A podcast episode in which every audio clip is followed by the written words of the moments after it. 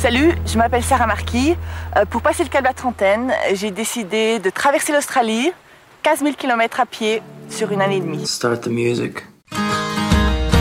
Hola les évadés, elle fait partie de la catégorie des personnes faisant de leur vie un voyage. Sarah Marquis, aventurière suisse, est aujourd'hui connue et reconnue pour ses années d'expédition à travers le monde. Son truc à elle, elle est trek avec l'envie d'aller toujours plus loin et de vivre de nouvelles expériences. Le virus de l'aventure, eh bien Sarah l'a attrapé dès l'enfance.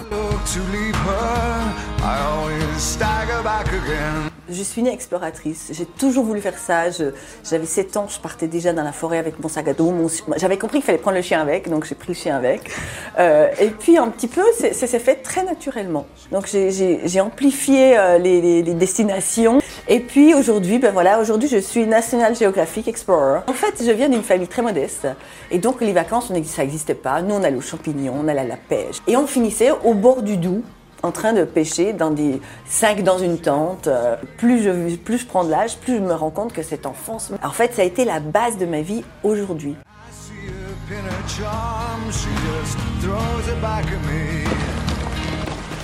Sa première randonnée longue distance en solo fut la traversée des États-Unis depuis le Canada jusqu'à la frontière mexicaine. Ce périple représente 4260 km de marche effectuée en 4 mois et 6 jours. C'était en 2000.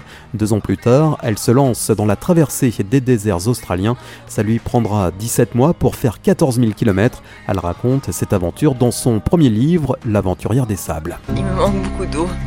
Euh, vraiment, vraiment. Et donc j'ai posé mes trappes d'eau. Alors, parapluie, mon matelas et la bâche. Et ce que j'ai fait depuis, c'est ce que j'ai fait depuis une heure maintenant, c'est que, ben voilà, Sarah ne s'arrête pas là puisqu'en 2006, elle part en expédition du Chili au Machu Picchu en suivant la cordillère des Andes, 1000 km en 8 mois. Plus récemment, elle a marché seule de la Sibérie jusqu'à l'Australie pendant 3 ans, 3 ans de marche extrême face à elle-même. 20 000 km à braver le froid, la faim, la solitude extrême, la douleur, un périple riche d'expériences, de défis et de magnifiques paysages. Elle témoigne de son voyage et de sa philosophie de vie dans le livre Sauvage par nature. Qu'est-ce qui pousse cette femme à être sans cesse en partance? La réponse de Sarah. C'est vraiment une façon de vivre pour moi. C'est là où j'arrive vraiment à, en fait m'épanouir, à, vivre au bout des choses, à vivre chaque seconde avec, avec le goût qu'elle peut avoir à la seconde qui s'écoule. Pour moi, c'est c'est peut-être pas ma raison d'être, mais ma raison de, de, de, vivre. Parce que c'est l'instant présent, c'est vraiment ça. Et ça me donne l'occasion d'utiliser cette flexibilité euh, dont on est tous euh, munis et qu'on ne pratique pas forcément euh, dans la vie qu'on a ici.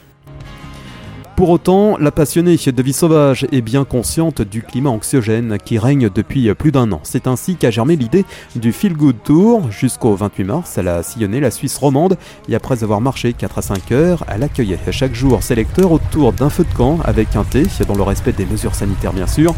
À travers sa démarche, Sarah a voulu redonner à chacun la force de se reconnecter aux autres. Depuis, l'aventurière a mis le cap sur l'Afrique aux côtés de l'ONG française Wildlife Angel qui contre le braconnage. Sarah apporte alors son savoir-faire aux Rangers. À elle seule, la Suissesse est l'exemple parfait du tout est possible.